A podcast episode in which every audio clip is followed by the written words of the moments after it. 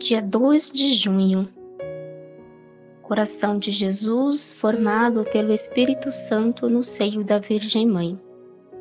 Deus Pai, em sua infinita ternura, encarregou o Espírito Santo de formar o coração de Jesus e torná-lo símbolo do infinito amor de Deus por nós e o mais perfeito receptáculo do amor de Deus Pai.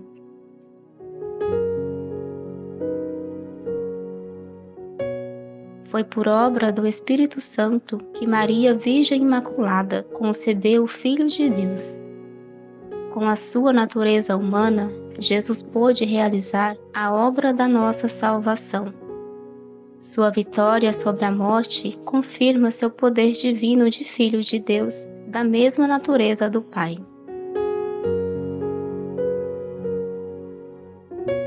Coração de Jesus, formado pelo Espírito Santo no seio da Virgem Mãe, tende piedade de nós.